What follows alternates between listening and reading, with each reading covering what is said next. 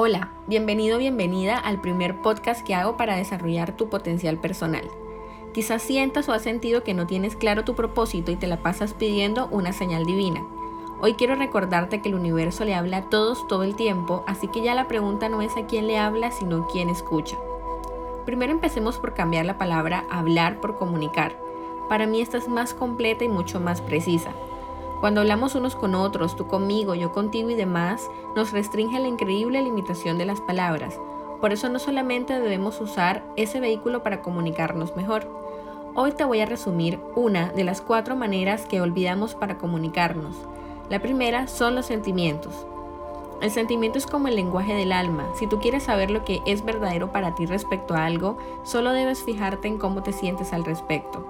Quizás sientas que tus sentimientos son algo difíciles de descubrir y aún más difíciles de reconocer.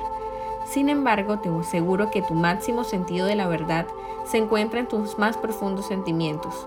El detalle aquí está en que en realidad quieras llegar a ellos.